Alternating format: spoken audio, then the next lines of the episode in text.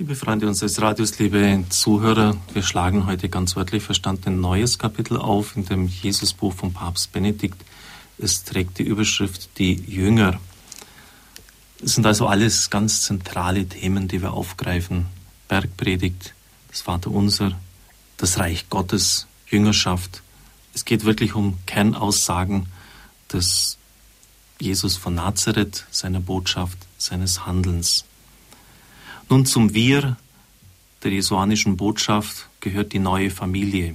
Er sammelt sie durch Verkündigung und Wirken.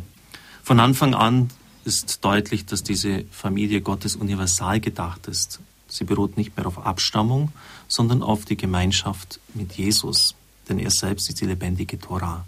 Und das muss man auch recht verstehen, denn es gab zwar bei den Juden damals Proselyten, die zum jüdischen Kultus, zur jüdischen Gemeinde hinzustießen, aber eigentlich konnte man es nur sein durch Abstammung. Jetzt bei dem Übervolk der Kirche, das sich formiert, ist es anders. Dennoch ist es nicht formlos. Denn der innere Kern, das sind im besonderen Sinn von ihm Erwählte. Sie haben den Auftrag, seine Sendung weiterzutragen. In diesem Sinn hat Jesus den Kreis der Zwölf geschaffen. Der Titel Apostel reicht ursprünglich über diesen Kreis hinaus, ist dann aber immer enger mit dem Zwölferkreis verbunden worden. Bei Lukas, der immer von den zwölf Aposteln spricht, ist das Wort praktisch deckungsgleich mit den Zwölfen geworden. Der Papst sagt dann, dass er auf den viel diskutierten Titel Apostel und dessen Wortgebrauch nicht eingehen möchte. Der zentrale Berufungstext ist für ihn Markus 3, 13 bis 19. Jesus stieg auf den Berg und er rief die herbei, die er wollte, und sie kamen zu ihm. Die vorherigen Ereignisse hatten sich am See abgespielt. Jesus steigt jetzt auf den Berg, den Ort in der Höhe, über dem Wirken und Tun des Alltags. Bei Lukas ist dieser Aspekt noch verstärkt. In jenen Tagen geschah es, dass er wegging auf den Berg, um zu beten, und er verbrachte die ganze Nacht im Gebet mit Gott. Als es Morgen wurde, rief er seine Jünger herbei und er wählte aus ihnen zwölf aus, die er auch Apostel nannte. Die Berufung der Jünger ist ein Gebetsereignis. Sie werden gleichsam im Gebet gezeugt ein schöner Ausdruck, im Umgang mit dem Vater. Die Berufung erhält somit weit über alles bloß Funktionale hinaus einen zutiefst theologischen Sinn. Ihre Berufung kommt aus dem Dialog des Sohnes mit dem Vater heraus und ist dort verankert. Und so muss man deshalb auch das Matthäuswort verstehen. Bittet den Herrn der Ernte, dass er Arbeiter in seine Ernte sende. Also die Berufung der Jünger als Folge des Gebets Christi in der Nacht mit dem Vater. Die Erntearbeiter Gottes kann man sich nicht aussuchen, wie man sich einen Job sucht. Sie müssen immer von Gott erbeten und von ihm selbst für diesen Dienst gewählt werden. Das wird noch bei Markus verstärkt, wenn es dort heißt, er ruft die herbei, die er wollte. Man kann sich nicht selbst zum Jünger machen, es ist ein Ergebnis der Erwählung, ein Willensentscheid des Herrn. Weiter heißt es dann, und hören Sie jetzt gut zu, und er machte zwölf, die er auch Apostel nannte, damit sie mit ihm seien und damit er sie sende. Er machte zwölf, das klingt ungewöhnlich. Natürlich ist das wieder in der Einheitsübersetzung geplättet worden durch einen Terminus, der dem griechischen Text nicht gerecht wird. Es hat Bezug wieder auf das Alte Testament und dessen Terminologie bei der Bestellung zum Priesteramt. Dort heißt es nämlich auch, dass die Leviten gemacht werden. Das Apostelamt ist somit priesterlicher Dienst. Wenn jetzt noch dazu kommt, dass sie einzeln mit Namen genannt werden, das ist im Alten Testament eben nicht der Fall, dann verbindet es das auch mit den Prophetenberufungen, denn Gott beruft die Propheten namentlich. Der apostolische Dienst ist also eine Verschmelzung von priesterlicher und prophetischer Sendung. Er machte zwölf. Zwölf, das ist die Symbolzahl Israels, die Zahl der Söhne Jakobs. Von ihm stammen die zwölf Stämme Israels ab von denen freilich nach dem Exil faktisch nur noch der Stamm Juda übrig geblieben ist. Das heißt, die Zahl 12 ist ein Rückgriff auf Israels Ursprünge, auf den Anfang, ein Gleichnis der Hoffnung.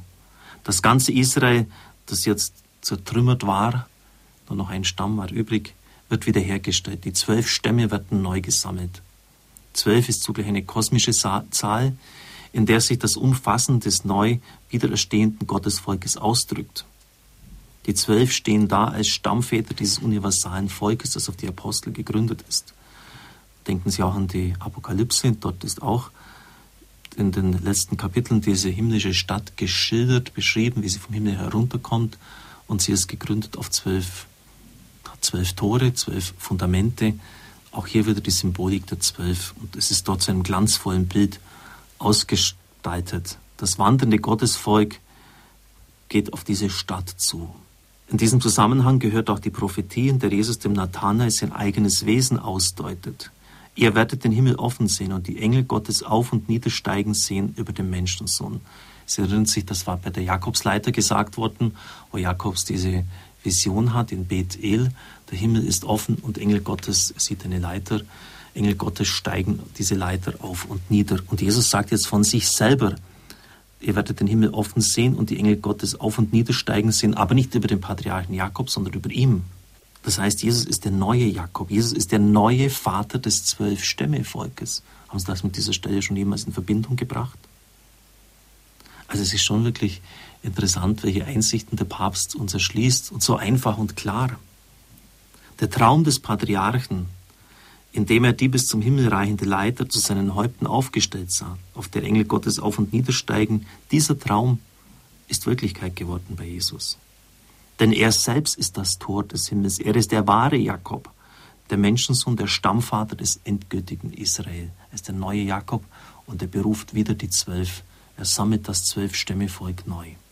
Kehren wir wieder zum Markus-Text zurück. Jesus bestellt die Zwölf mit einer doppelten Bestimmung, dass sie mit ihm seien und dass er sie sende.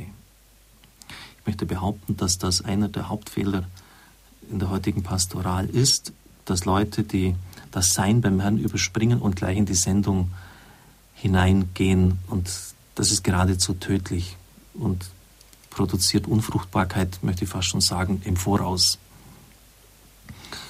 Wenn Sie ein bisschen so die Geschichte der Großen der Kirche kennen, dann wissen Sie, dass sie immer auch, auch bei Apostel Paulus, der in die Wüste gegangen ist, nach Arabien, nachdem Christus die Maschine ist, eine gewisse Zeit des Seins mit dem Herrn hatten und erst aus dieser Vertrautheit heraus, aus der intensiven Beziehung zu ihm, aus der Heilung, die sie auch erfahren haben, sind sie dann zu den Menschen gegangen.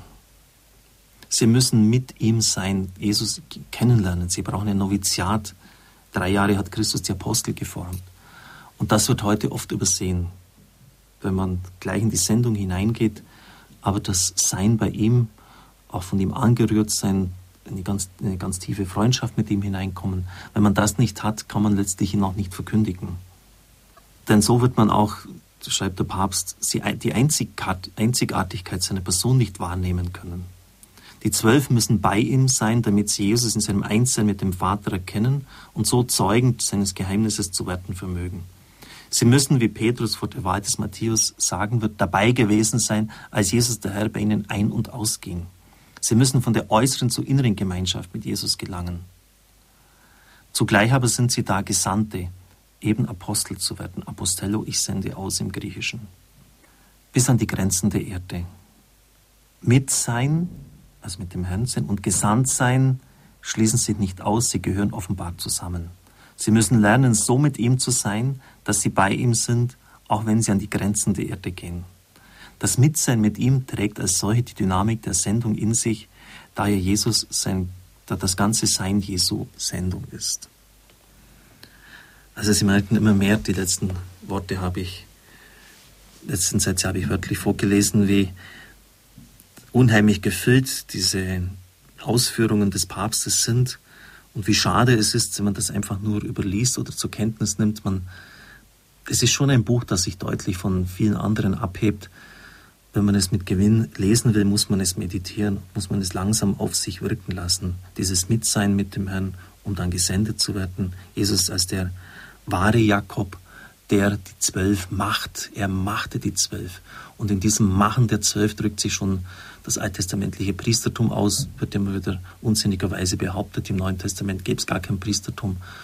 Solche Leute haben von den Originaltexten wenig bis überhaupt keine Ahnung. Das, das permanent begegnet man solchen Anspielungen auf das Alte Testament, auf das Alte Testament, auch auf das Priestertum. Und zugleich ist es auch prophetische Sendung. Sie werden mit Namen genannt. Das steckt alles in solchen wenigen Sätzen drin. Da können wir noch lernen. Es segne und behüte Sie der allmächtige Gott, der Vater und der Sohn und der Heilige Geist. Amen. Amen. Ich wünsche Ihnen einen gesegneten Tag.